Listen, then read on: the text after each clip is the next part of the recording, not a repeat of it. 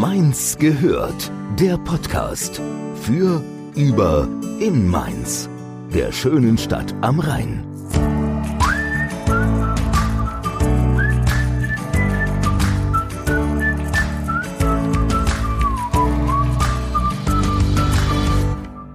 Herzlich willkommen zu einer neuen Talkrunde von Mainz gehört. Gemeinsam haben wir heute das Vergnügen, einen altbekannten Gast wieder begrüßen zu dürfen. Michael Ebling. Schön, dass Sie die Zeit für ein Schölche mit uns gefunden haben. Ja, sehr gerne. Herzliche Einladung. Wir haben was Gutes mitgebracht. Oh ja, was haben Sie denn mitgebracht eigentlich? Äh, natürlich was von Mainzer Winzern, das ist ja klar. Hey, Great Wine Capital, also wir gehören zu dem Netzwerk prominenter Städte für qualitätvollen Wein und ich finde, ein schönes Aushängeschild für die Stadt, aber vor allen Dingen natürlich auch ein guter Zusammenbringer. Mainz ist die analoge Antwort auf Tinder und soziale Medien, finde ich immer bei einer Schorle. Kommt mal ins Gespräch. Sehr gut. Ja, mit Schorlen kennen Sie sich ja auch aus, weil Sie haben sich die letzten Wochen sehr auch intensiv damit auseinandergesetzt, so nebenbei, weil Sie haben gerade die Sommerschorlentour hinter sich, wo Sie jeden Stadtteil besucht haben. Da wollten wir jetzt mal fragen, was macht denn für Sie die perfekte Schorle? Welcher Wein muss es sein? Welche Sorte? Welches Mischverhältnis? Haben Sie dann Favoriten? Also die Favoritenschorle bei der mit Wein ist halbe halbe, gar keine Frage. Also Schorle heißt Hälfte Wein, Hälfte Wasser. Und das beim, beim Schorlenwein ist es Riesling bei mir, gar keine Frage. Das ist eigentlich klassisch. Klassischer Rheinhessen. Klassischer Rheinhessen. Aber es gibt die Schorle natürlich auch mit Traubensaft und die wollen wir nicht hinten anstellen, denn es gibt auch Temperaturen, gerade in den letzten Tagen, da vermeide ich auch, dass da Alkohol drin ist. Und dann ist Traubensaft und dann ist bei mir die persönliche Mischung eigentlich eher sauer, also wenig Trauben, relativ wenig Traubensaft und ganz viel Wasser. Mhm. Aber es ist im Wasser mit ein bisschen Geschmack. Ja, also die Schorle ist auch sehr gelungen, würde ich sagen. Schmeckt mir sehr gut. Du hast ja Traubensaftschorle, ne? Ich habe jetzt erstmal mit einer Traubensaftschorle angefangen, ganz genau. Erstmal langsam starten und dann sehen wir weiter. auch gut. Genau, über die Sommerschorlentour werden wir gleich auch noch ein bisschen sprechen. Und wir haben auch Fragen mitgebracht aus der Community, aus unserer Community. Von Mainz gehört, von Facebook und Instagram haben wir gefragt, was ihr denn so für Fragen habt. Und die werden wir Ihnen auch stellen. Okay. Vorher haben wir aber noch mal andere Fragen. Richtig, wir haben auch unsere Fragen mitgebracht und ich lüge euch mal los. 2012 wurden sie mit rund 58 Prozent der Stimmen nach der Stichwahl zum Oberbürgermeister von Mainz gewählt und am 18. April 2012 haben sie schließlich ihr Amt angetreten. Und wir, Nadine und ich, haben uns mal ihre Antrittsrede angeschaut. Und in dieser Rede heben sie fünf Schwerpunkte ganz besonders hervor, die ihnen zu dieser Zeit besonders wichtig waren. Diese Schwerpunkte waren die Haushaltssanierung, mehr Bürgerbeteiligung, Verwaltung als Dienstleister, Sozialpolitik und Integration und Kultur. Mhm. Wie ist es heute? Kann man sagen, dass diese Themen nach wie vor ganz oben bei Ihnen auf der Agenda stehen oder hat sich da im Laufe der Zeit auch etwas verändert? Ich meine, es sind mehr als sieben Jahre mittlerweile vergangen. Haben sich die Schwerpunkte vielleicht verschoben? Also Schwerpunkte verschieben sich. Ähm, sie mhm. verschieben sich natürlich zum einen, weil sich auch die Welt um uns herum verändert. Ich habe zum Beispiel in der Antrittsrede wesentlich weniger zum Thema Wohnen und bezahlbarem Wohnen gesagt, als am Ende real umgesetzt und getan, weil einfach dann auch mit dem Amt und mit der Aufgabe auch Erfahrungen und auch Erkenntnisgewinne mhm. dazukommen, die man vielleicht auch bei dem Startpunkt auch so nicht alle auf dem Zettel hatte. Trotzdem, ich finde die Schwerpunkte nach wie vor eigentlich richtig umrissen. Ich finde, sozialer Zusammenhalt ist eine riesengroße Frage. Frage. Wir spüren es ja auch alle ein bisschen. Die Gesellschaft wird rauer. Ja. Die Sprache wird leider auch rauer, bis zu den Extremen, dass auch Menschen um ihre körperliche Integrität fürchten, weil es zu rau wird. Und ich glaube, dass schon gerade die, also die Urgemeinschaft ist einfach Kommune, es ist die Stadt, es ist die Menschen, die sich an einem Punkt sammeln, dass diese Frage, wie halten wir diese Menschen zusammen, wie führen wir zusammen, nicht Konflikt um der Konflikte willen, sondern ganz bewusst auch mal den klassischen Kompromiss zusammenführen, auch mal einen Schritt zurückgehen und für ein gutes Vorankommen bereit sein, vielleicht auch mal ein Schrittchen langsamer zu gehen, dafür aber die Menschen mitnehmen. Ich glaube, das bleibt eine wichtige Philosophie. Bürgerbeteiligung bleibt wichtig. Ähm, man darf nicht vergessen, wir, 2012 war jetzt noch nicht so die Zeit, wo wir in allen Facetten darüber so gesprochen haben, wie wir es heute tun. Wir haben heute eine viel äh, selbstbewusstere Bevölkerung auch. Das ist gut, weil es ist irgendwie auch urdemokratisch und auch lebendig. Mhm. Und deswegen war es mir auch wichtig, dass wir zum Beispiel neue Formen entwickelt haben. Ich habe dann darauf aufgesetzt, meine Stadt, meine Idee in ein Forum, wo wir Mainzerinnen und Mainzer so nach dem Zufallsprinzip, also wirklich nach dem Glücksradprinzip einladen einen Tag und sagen, wir diskutieren mit euch eure Ideen, nicht unsere Ideen, eure Ideen als Bürgerinnen und Bürger, hat sich unheimlich bewährt und in den letzten sieben Jahren haben wir hunderte von Menschen da zusammengebracht. Und das andere ist, man muss es in der Rückblick auch manchmal sagen, nicht alles ist planbar. Die größte Herausforderung in den letzten sieben Jahren neben den genannten Themen war zum Beispiel das Thema Flüchtlinge. Das hat 2012 niemand gesehen, konnte niemand sehen. Und 2015, 16 kamen 2000 Menschen in die Stadt, teilweise über Nacht in Hundertschaftengröße. Wir haben das ordentlich äh, bewältigt und wir haben es vor allen Dingen mit vielen, vielen Mainzerinnen und Mainzer auf eine sehr würdige Art und Weise auch getan. Aber es zeigt auch, manchmal verschieben sich wirklich auch Schwerpunkte über Nacht. Und da braucht es dann auch mal eine klare Orientierung, um am Ende zu wissen, wofür steht ein Amtsinhaber, weil nicht alles ist vorher immer bestimmbar. Jetzt bewerben Sie sich ja für Ihre zweite Amtszeit. Gerade am 27. Oktober ist Wahl. Wenn Sie jetzt auf den Termin blicken, wie unruhig werden Sie da jetzt mittlerweile? Hat sich was geändert in den letzten Wochen? Also Wahlen sind Zeiten hoher Anspannung für mich genauso wie, glaube ich, für alle anderen. Ich meine, da geht es um was, da geht es um die Stadt. Es geht aber auch persönlich um was. Man ist sozusagen, ähm, hat ja auch eine, eine, hohe öffentliche Präsenz und man steht auch als Person. Das ist eine Personenwahl. Insofern steht man für den Erfolg, aber auch für den Misserfolg. Also insofern zu sagen, das wäre jetzt irgendwie easy going, wäre jetzt mal glatt gelogen. Nein, das ist Kraft, Anspannung, viel Leistung, auch jetzt in den nächsten Tagen, Wochen, Monaten. Aber man wird dafür, auch ich persönlich fühle mich dafür schon auch belohnt, weil Stichwort Sommerschorle-Tour, unendlich viele Menschen, die auf einen zukommen, auch zu sprechen, auch einem das Vertrauen geben, indem sie einem Dinge mit auf den Weg geben, was ihnen wichtig ist. Das ist am Ende, ähm, so, wie soll ich sagen, auch ein bisschen wie das E-Auto am Akku, das lädt mich dann wieder auf und gibt mir dann auch die Kraft. Aber ja, keine Frage, je näher dieser 27. kommt, umso angespannter wird es. Also was anderes wäre jetzt äh, geschwindelt und ich glaube, es wäre auch Quatsch zu schwindeln an der Stelle. Das ist schon eine hohe Belastung. Genau, macht man sich da auch Gedanken, was man dann tut, wenn es nicht klappen sollte? Ehrlich nein, ähm, nicht aus Überheblichkeit, sondern das ist ein bisschen wie beim Sport. Also ich laufe los und ich sehe das Ziel. Und das Wichtigste ist, ins Ziel zu kommen. Das ist das, was auch trägt, auch auf die letzten Meter trägt. Und dann fragt man sich nicht, was machst du, wenn du jetzt am Ziel umfällst oder hinfällst oder zu spät kommst, sondern erstmal ist das Ziel vor Augen und die allen anderen Fragen, die entscheiden sich dann danach.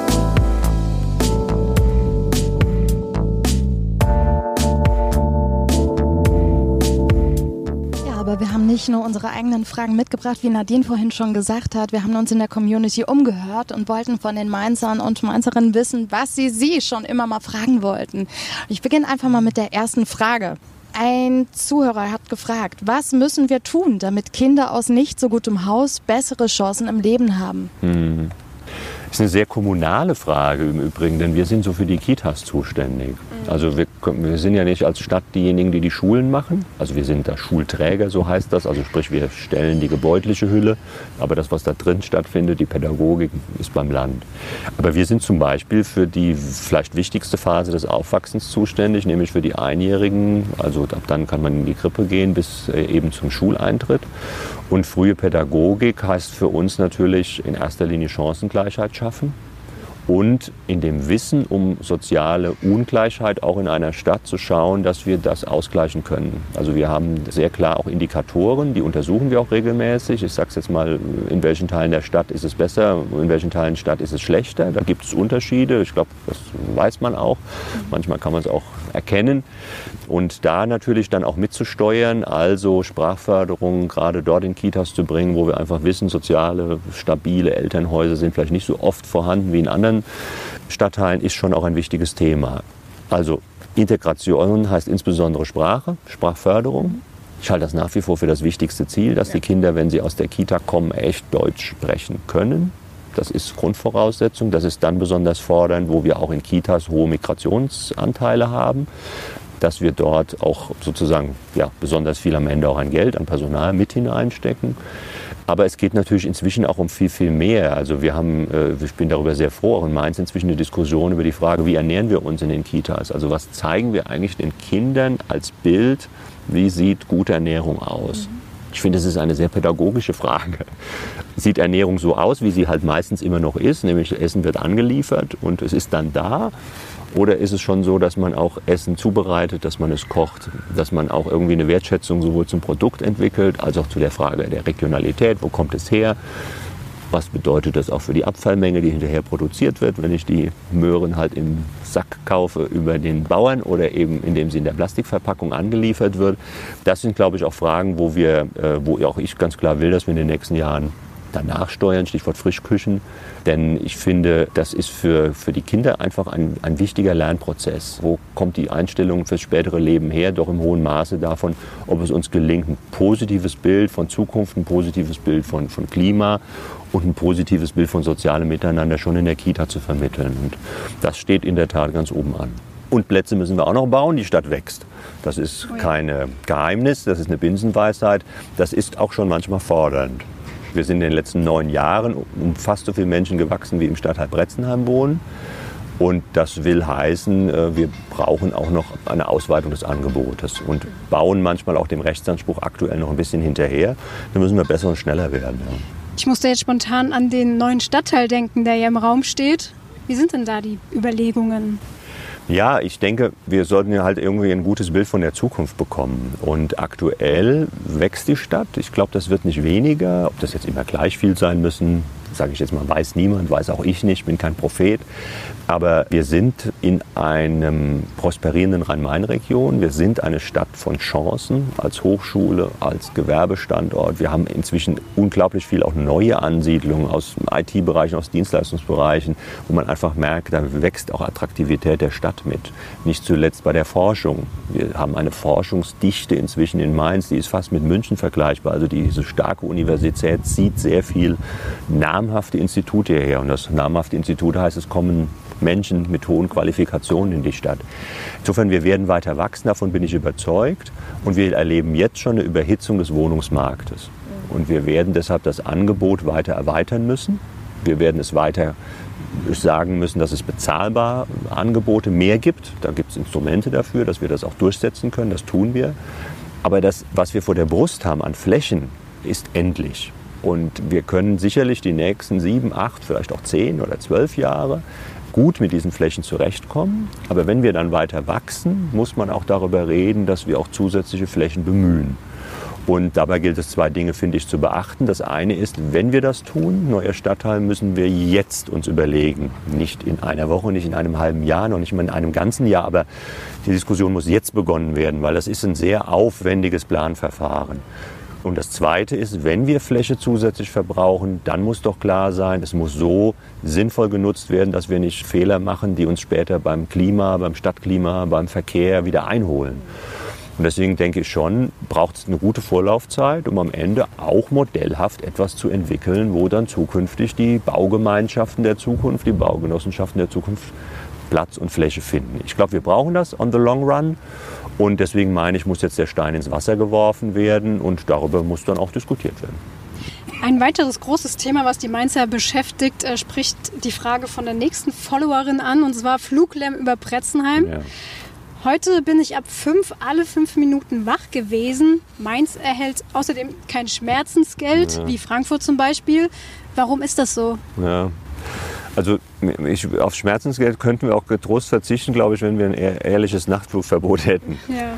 Das gibt es nicht mit diesem Frankfurter Flughafen und aktuell nicht. Also die Stadt stellt sich damit auf die Hinterbeine, auch juristisch. Wir haben bis zu den höchsten Instanzen dazu auch geklagt, aber wir haben auch erlebt, dass der juristische Weg endlich ist. Also will sagen, aktuell können wir gar nicht mehr klagen, weil wir wie es ist wie ausgeklagt. Also wir können nicht noch mehr klagen. Es ist alles durch Gerichte entschieden. Und am langen Arm ist ganz klar, ist da Fraport und natürlich auch das Land Hessen, die die schützende Hand über Fraport halten, am längeren Hebel.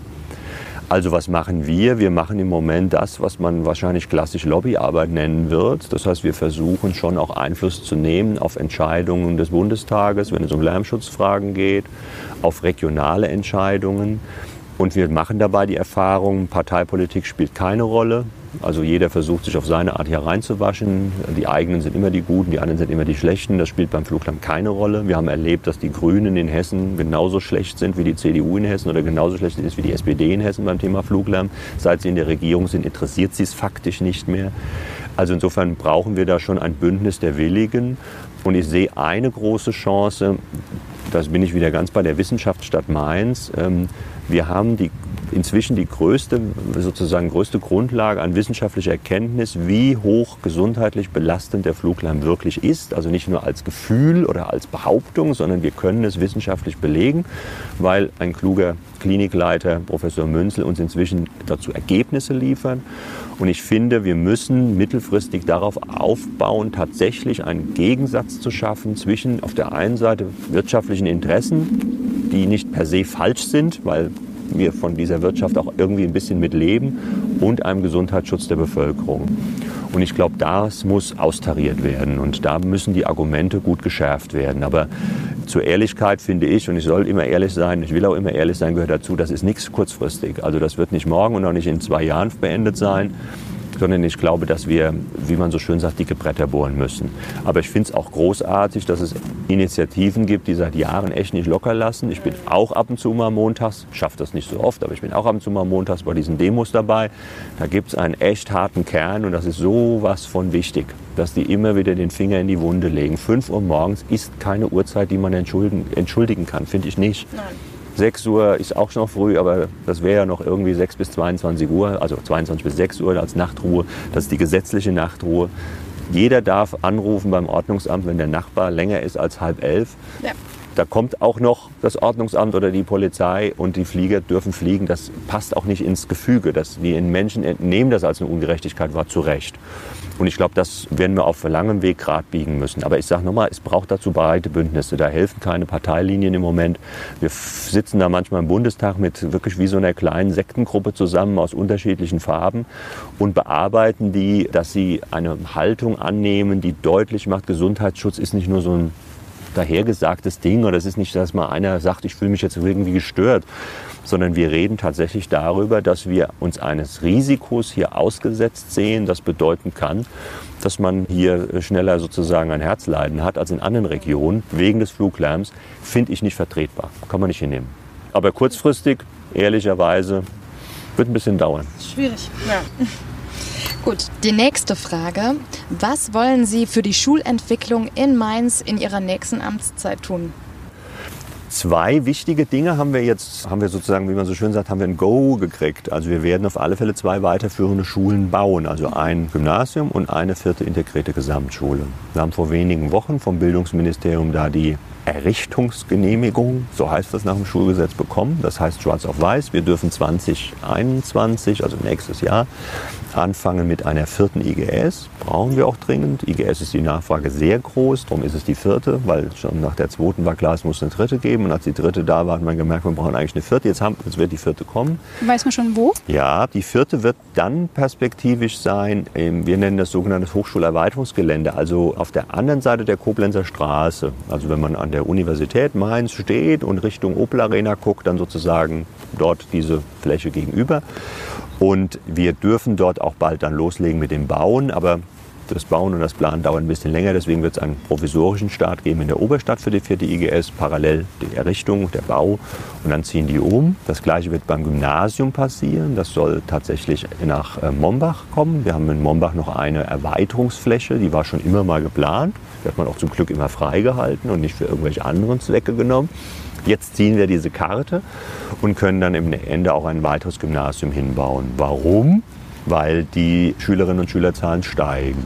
Das ist für eine Stadt klasse, weil wir daraus lernen, wir werden nicht nur älter in Mainz, es kommen zum Glück auch immer wieder Junge nach. Das ist ein schönes Gefühl, finde ich, und auch ein tolles Kompliment, glaube ich, an diese Stadt. Das sind die Schwerpunkte für die nächsten Jahre. Und unabdingbar bleibt natürlich, da sind wir in der Verantwortung, wir müssen Schulen sanieren und immer wieder fit machen. Da gibt es noch eine Menge zu tun. Es ist gar nicht mehr so eine große Geldfrage im Moment geworden. Klingt so ein bisschen lässig dahergesagt nach dem Motto, wir werden jetzt reich. Nee, sind wir nicht. Aber die ernsteren Probleme im Moment im Umbau oder im Renovieren ist tatsächlich die Bauwirtschaft. Das ist, also man kann ja mal versuchen, einen Handwerker zu bekommen in dieser Zeit. So ist es bei uns inzwischen auch. Wir schreiben aus und es dauert inzwischen furchtbar lange.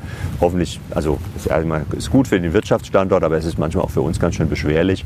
Aber da gibt es natürlich noch eine ganze Menge. Also von neuer Grundschule in Glaubenheim, die an den Start gehen wird, also abgerissen wird der alte Teil, um dann neu zu bauen, bis hin zu einzelnen äh, natürlich Ergänzungsmaßnahmen. Da gibt es auch, die Liste wird nie fertig, weil wenn wir irgendwo was fertig haben, kommt an der anderen Stelle was Neues dazu.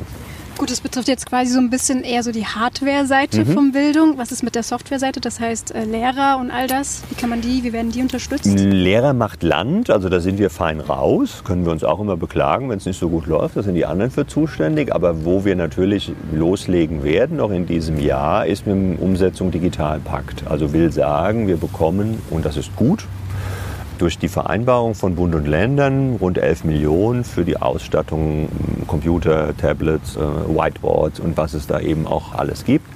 Und ich habe vor ein paar Monaten gesagt, ich will, dass jede Mainzer Schule auch ans Breitband geht, weil es bringt jetzt nichts, wenn ich die schicksten Geräte dann in der Schule habe und dann merkt dann irgendwo der Flaschenhals ist dann das Kupferkabel, das alte von der Telekom.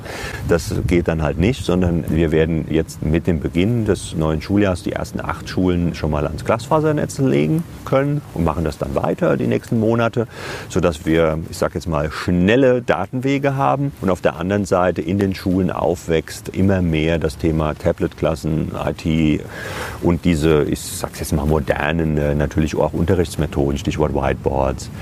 Das wird im Übrigen auch nochmal in der Stadt eine Veränderung geben. Im Moment ist ja so, dass jede Schule so ein bisschen da seines Glückes Schmied ist. Also wenn man einen guten Informatiker, eine gute Informatikerin hat, dann basteln die da abends mit dem Lötkolben, stelle ich mir manchmal so vor, dann da die, die Dinger da zusammen. Und wenn man jetzt das Pech hat und hat da keinen, dann hängt das System.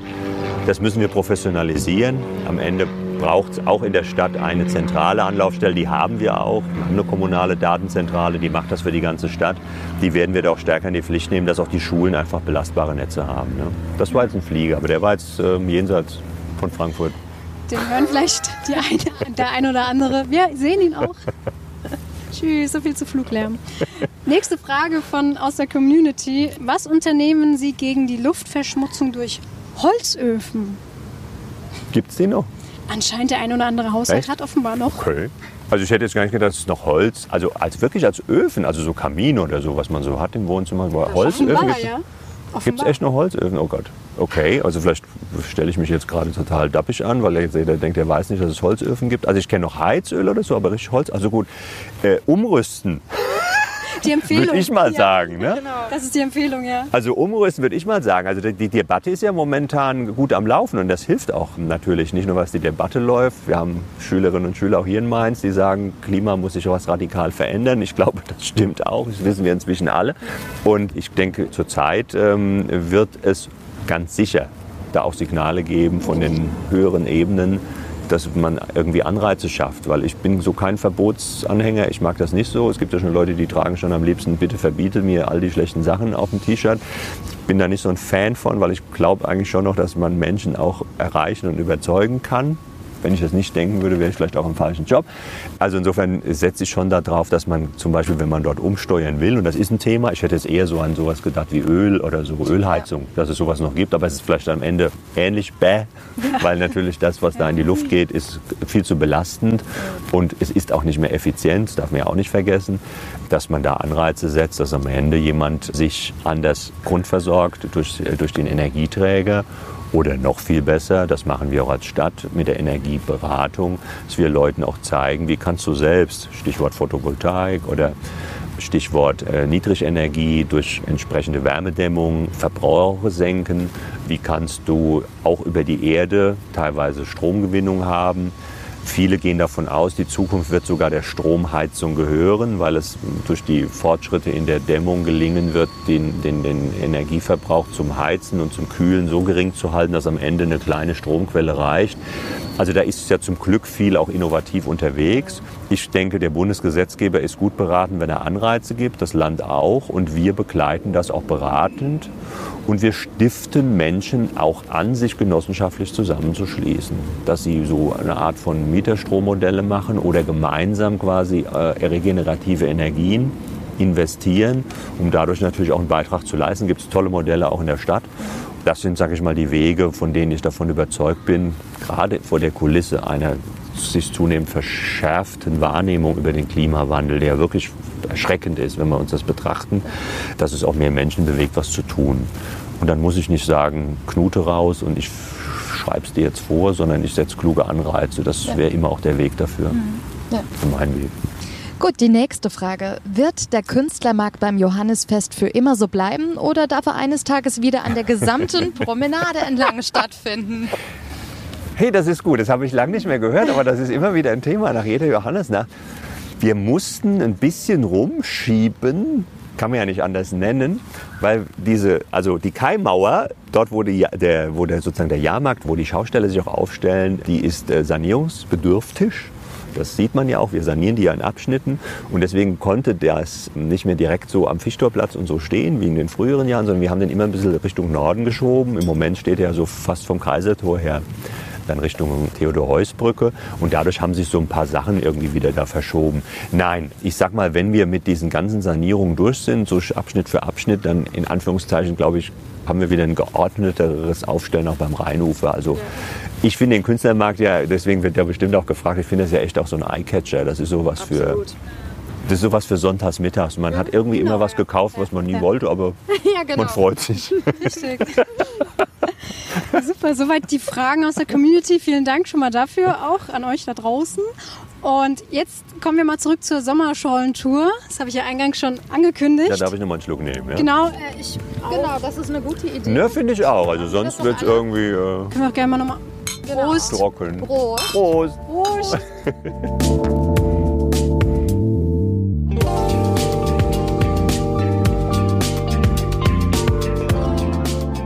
Genau, zur Sommerschaudertour. Sie waren jetzt die letzten sechs Wochen, fünf Wochen mhm. unterwegs. Mhm.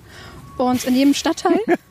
ja. Und äh, jede, jeder Termin hatte ja auch einen eigenen Titel. Ja. Wir haben uns gedacht, wir machen daraus so ein bisschen ein kleines Quiz. Okay. Wir lesen Ihnen den Titel vor, aber ohne den Stadtteil okay. zu nennen. Und Sie müssen einfach raten anhand hey, okay. ja, gut, dem ja. halben Titel sozusagen, mhm. welcher Stadtteil das war. Verstanden habe ich Jetzt wird sie ja gespannt, ob ich das wieder zusammenkriege, ja? Ja, das Quizzen mit uns sind sie ja schon gewohnt. Das haben wir das letzte Mal doch auch gut hingekriegt zusammen, ne? Ja, ja. Also, ich fange an mit dem ersten Titel. Achtung. Historisch und im Wandel. Äh, Weisenau. Sehr gut. Hm? Ja, wunderbar. Wie der Titel das schon so schön beschreibt. In Weisenau hat sich ja im Laufe der Zeit ja. doch vieles getan. Ja. Wie, bemerkt, wie macht sich denn dieser Wandel bemerkbar? Naja, ähm, also ich sag's mal rein optisch merken Leute, dass da, wo früher was anderes stand, jetzt irgendwie was anderes hinkommt. Klingt ja so banal, aber rein optisch natürlich gibt es zum Beispiel die Rheinisch in Weisenau, wo über Jahrzehnte ein, ein, so ein Gepräge war äh, von, von, von Gebäuden. Jetzt steht da ein Bauzaun und das wird sich verändern, wird baulich anders ja. sein. Das, was da baulich passiert, finde ich erstmal gut und ich glaube, wenn man es erklärt, werden es die meisten gut finden, weil es geht um Wohnraum, auch hier um wieder auch einen hohen Anteil an bezahlbarem Wohnraum. Zeitraum, den wir dem Investor verpflichtend auferlegt haben. Und dennoch, und sowas kommt auch bei so einer Tour raus, wenn ich mit den Menschen rede. Und das ist mir deswegen auch so wichtig, dass es so eine Möglichkeit gibt. Menschen betrachten das natürlich aber schon auch als eine Änderung ihres Umfelds.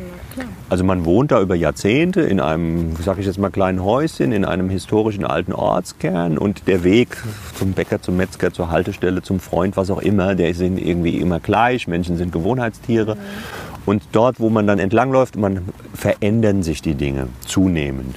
Und ich finde, man muss diesen Wandel zum einen erklären können, weil sonst entstehen Unsicherheiten. Was passiert da? Ist das jetzt gut? Ist das jetzt schlecht für mich? Wer weiß, was passiert? Dass wir auch wieder die Sicherheit geben, dass das einen Sinn hat, dass das ein Wandel ist, zum Beispiel zu mehr Wohnraum, zu mehr bezahlbarem Wohnraum, vielleicht, dass man ein Bild auch vermittelt, wie entstehen dort auch neue Flächen, dass dadurch auch eine Lebensqualität entsteht. Und das andere, was mich dabei natürlich umtreibt, dass wir dem Wandel natürlich auch eine Richtung geben müssen. Also man denkt ja manchmal, was weiß ich, morgen gibt es keine Geschäfte mehr, die machen alles im Internet. Ähm, ich mag so Sätze nicht, sie provozieren mich fast schon, weil ich immer sage, warum muss das so sein? Das kann ein Ergebnis sein, aber doch dann nur, wenn wir Menschen es auch zulassen. Warum muss denn jeder Flecken Erde bebaut werden? Doch nur, wenn wir Menschen es zulassen. Also Wandel gestalten, das ist mir auch wichtig, so etwas zu vermitteln, heißt Dinge eine Richtung, eine Orientierung geben. Und das ist mir auch aus dem Amt heraus wichtig, dass wir nicht irgendwie sagen, okay, jetzt gibt's gibt halt jetzt Digitalisierung, jetzt machen die halt alle irgendwie zu. Nö, die Mainzerinnen und Mainzer haben vielleicht mehr Lust jetzt mal auf regionale Produkte. Ich weiß nicht, ob wir Amazon Konkurrenz machen, das wäre vielleicht albern oder idealistisch, aber dass wir ein Stück regionaler Stärke auch ausspielen, indem wir zeigen, was gibt es hier für Produkte, was gibt es hier für Geschäfte. Ich muss es nicht woanders bestellen, ich kann es hier erwerben. Das fängt beim Wein an. Was hat der Wein doch für einen Aufschwung genommen? Doch nicht dadurch, dass er jetzt ins Haus geliefert wird wie, wie das Paket, sondern dass wir plötzlich sehen, das ist Naturpflege, Kulturpflege, das ist Festivität, das ist Geselligkeit und dahinter steht ein Winzer, eine Winzerin, aus Fleisch und Blut, Leute, die eine Geschichte erzählen können, die können dann sagen, wie sie die Reben streicheln und wie aus der Traube da was wird und warum das eine so schmeckt, so schmeckt. Das ist doch faszinierend und ich finde, so Geschichten müssen erzählt werden, dann bekommt Wandel auch eine Richtung. Und dann nehmen wir Menschen, finde ich, auch Unsicherheit und das ist etwas, was viele Menschen inzwischen spüren weil sich auch die Stadt wandelt und weil drumherum dummerweise sich auch die Weltlage nicht gerade zum Besseren entwickelt hat. Ich würde nur mal ganz kurz nachfragen wegen Weisenau bei diesem Areal. Auf welcher, welcher Stufe ist denn da der Prozess gerade? Weil da gibt es ja schon seit Jahren mhm. schon Pläne. Also der von der alten rheinischen Brauerei ist so, dass jetzt demnächst da der Bauantrag sozusagen fertig ist und dann auch genehmigungsfähig ist, dann würden die nächstes Jahr anfangen auch zu buddeln und was loszulegen. Aber in Weisenau ist auch eigentlich die große Fläche Heiligkreuzviertel, alte IBM. Mhm. Auch das ist so etwas, die Mainzerinnen und Mainzer, die ein bisschen älter sind, die kennen das natürlich. Man fährt da vorbei, da war früher IBM. Das war so ein, das war ja so eine Aufbruchsfirma. Die kam nach dem Krieg als erste internationale Firma. Ich rede jetzt nicht von vor Jahrhunderten. Das sind viele, viele in dieser Stadt, die kennen das noch. Die kennen noch das Aufbruchssignal, die kennen noch diese Werkseinfahrt. Viele Tausende haben dort gearbeitet und sind heute Pensionäre und sind in der Stadt unterwegs.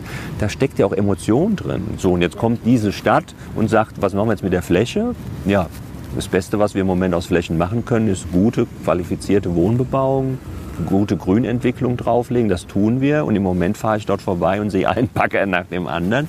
Und da meine ich wieder, es muss erklärt sein. Und wenn es bei der Charlotte-Tour gelingt, ist mir das sehr recht, aber vielleicht gelingt es auch einfach im, im, im, sonstigen Doing. Und ich finde auch, dass wir Menschen die Chance geben müssen, diesen Wandel auch einfach zu verstehen. Das ist ungeheuer wichtig, um ihnen die Sicherheit zu geben, dass in dieser Stadt etwas passiert, was ihnen auch Zukunftssicherheit gibt. Wenn wir heute in den Wohnraum äh, sozusagen investieren, wenn wir heute Wohnraum schaffen, gibt es auch den meisten Mietern in dieser Stadt die Sicherheit, dass sie auch zuverlässig in den nächsten Jahrzehnten hier wohnen können. Und ich finde, das sind wichtige Botschaften, weil hier geht es um so etwas Existenzielles wie Wohnen.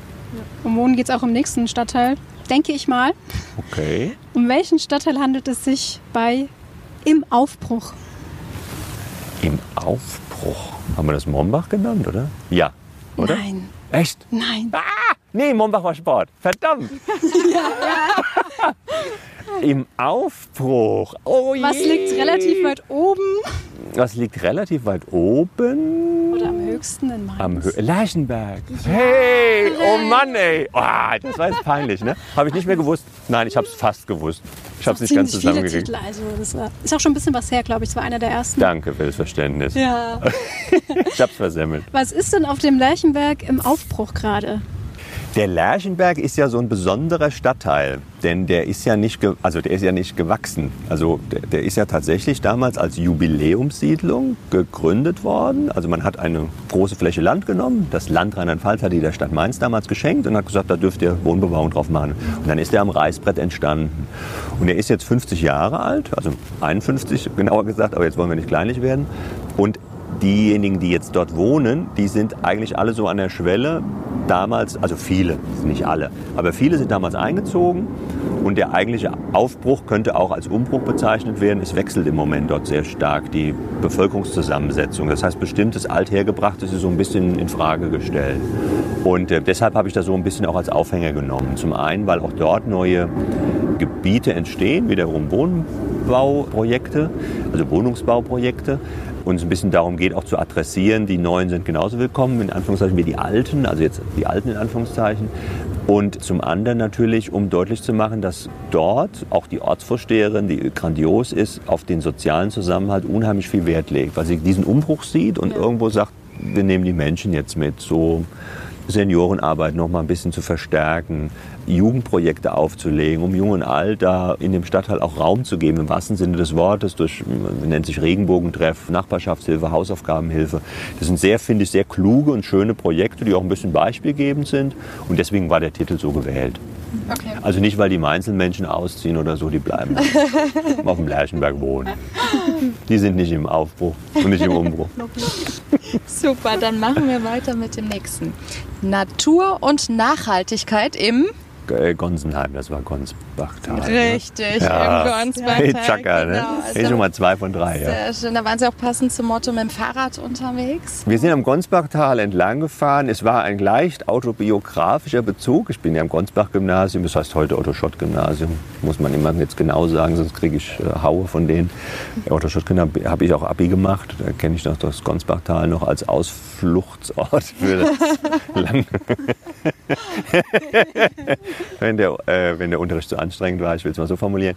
Und nee, da ging es mir auch um Regionalität. Wir haben dort mitten im Ort am Josef-Ludwig-Platz in, in Gonsenheim gibt es ein, ein, ein, ein Grundstück, es hat ein älteres Ehepaar, die sind jetzt beide 80 inzwischen. Mhm. Und die haben seit Jahren dort einen Biogarten und den pflanzen die selbst an. Alles. Möhren und, und, und Spinat und, und, und Zucchini und so etwas, je nachdem, was Saison ist, auf einer Fläche, die sich bis zum Gonsbach runterzieht fast. Mhm und öffnen den für den Verkauf. Das heißt, die Gonznamerinnen und Gonznamer gehen da hin und nehmen halt ein Kilo Möhren mit, müssen es dann halt meistens dann selbst da rupfen oder so oder so. Und das ist so ein schönes, also ich fand das so großartig. Ich fand auch diese, die, die äh, Schmidt, Frau Schmidt hat uns geführt, die das macht mit einer Leidenschaft und mit einer Energie. Also jetzt 80 ist man jetzt auch nicht mehr 20 und die, wenn noch die Zwiebeln gesteckt und so, das machen die großartig. Und war für mich auch nur so eines wieder dieser Beispiele, wo ich sehe, ja, man würde jetzt so ein Politsprech sagen, was ein Potenzial. Ja. Also jetzt nicht nur von der Person her gesehen, sondern Regionalität so zu leben, dass wir es manchmal gar nicht so kompliziert und anstrengend ist. Zum Beispiel beim Bauern um die Ecke, zum Beispiel bei einem solchen Bereich, wo Leute äh, so etwas anbauen. Und solche Beispiele so zu zeigen, ist natürlich, soll immer ein bisschen anstiften. Also vielleicht, ja. ich kann mir das an vielen Ecken in Mainz gut vorstellen. In Marienborn gibt es inzwischen eine Marktschwärmerei. Also es gibt die Idee, an einem Tag in der Woche unterschiedliche Anbieter regionaler Produkte dort zusammenzubringen. Es funktioniert auch. Der Verbraucher, ich als Kunde, kann im Internet vorher bestellen, meine Produkte und ich hole sie dort ab. Aber ich weiß, sie kommen mit Qualität und mit ökologischem Landbau aus der Region. Ich stärke die Region, ich stärke den regionalen Markt und zu Hause weiß ich, ich sage jetzt mal, es ist was Gesundes auf dem Tisch. Es gibt inzwischen viele solcher Bezüge und ich will auch Sichtbarkeit erhöhen und ich will auch diese Regionalität einfach stärken, weil ich finde, das ist ein Pfund, das kann man ausspielen. Und in Zukunft wünsche ich mir eigentlich sogar noch so eine Art Label. Warum gibt es nicht ein Label, wo man sieht, das ist jetzt aus Mainz oder aus der Region? Jetzt wollen wir nicht nur Mainzer nicht, äh, sein, das ist rein hessisch, das ist Mainz, das ist die Region. Warum nicht? Warum hilft mir das nicht zukünftig als Verbraucher, als Verbraucherin zu erkennen, ja, der Wein ist von hier. Der Sekt ist von hier, das Gemüse ist von hier, ja, vielleicht auch das Fleisch ist von hier. So, ein Made in Mainz. Ja, ja. Das ist doch herrlich. Da wissen wir, was wir haben und stärken damit regionale Wirtschaft und tun wirklich wahrscheinlich einen, einen erheblichen Beitrag leisten, auch für, für Klima- und Umweltschutz, denn das sind dann keine Laster, die durchs Stadtgebiet fahren müssen und noch vieles andere mehr, was, worauf man dann verzichtet. Ja. Bereit fürs nächste? Okay. Okay. Abendspaziergang durch. Das war Hechtsheim, ne? Yes. Ja, gut. Warum gab es da einen Abendspaziergang? das ist tagsüber da nicht so Weiß schön. Ich auch nicht. Nee, der Aufhänger war der Vorsitzende des Vereins für Ortsgeschichte, Geschichte, der, den ich einfach angesprochen hatte, ob er uns so ein bisschen die historischen Bezüge zu Hechtsheim zeigt. Weil das war ja auch so ein Stadtteil, der war früher eben, also der ist erst, erst seit 50 Jahren eingemeindet. Das heißt, war ja davor eigentlich eine kleine eigenes Städtchen. Und man kann das noch in Hechtsheim ganz gut erkennen. Also da gibt es eben noch so dieses Handwerkerviertel. Da heißt nicht nur die Straße so, sondern da sieht man auch, dass wie die Häuschen und die Höfe noch angesiedelt sind. Und er hat das uns einfach ein, unheimlich schön lebendig beschrieben. Und da, also vor dem Hintergrund ist sozusagen die Idee entstanden, nein, Hechtsheim darf man zu jeder Tageszeit, ist immer schön. ist wirklich schön, ich kann es auch bestätigen. Bis es dunkel war, waren wir auch weg. Ich meine, den Sonnenuntergang in Hechtsheim zu erleben, ist ja auch. Den Sonnenuntergang empfiehlt natürlich der gute Mainzer und die gute Mainzerin bestimmt am Kirchenstück dann Ja. ne? im Weinberg drin. Auf jeden Da sind wir wieder bei der Schorle. Oder gleich direkt beim Wein. So, der nächste Titel. Durch die Obstfelder in. Ähm, Dreis. Richtig. Ja. Ganz genau. Ja, in Dreis gibt es ja gar nicht so viel Geschäfte. Das ist, ich, auch der kleinste Stadtteil von Mainz. Ist das richtig? Ja.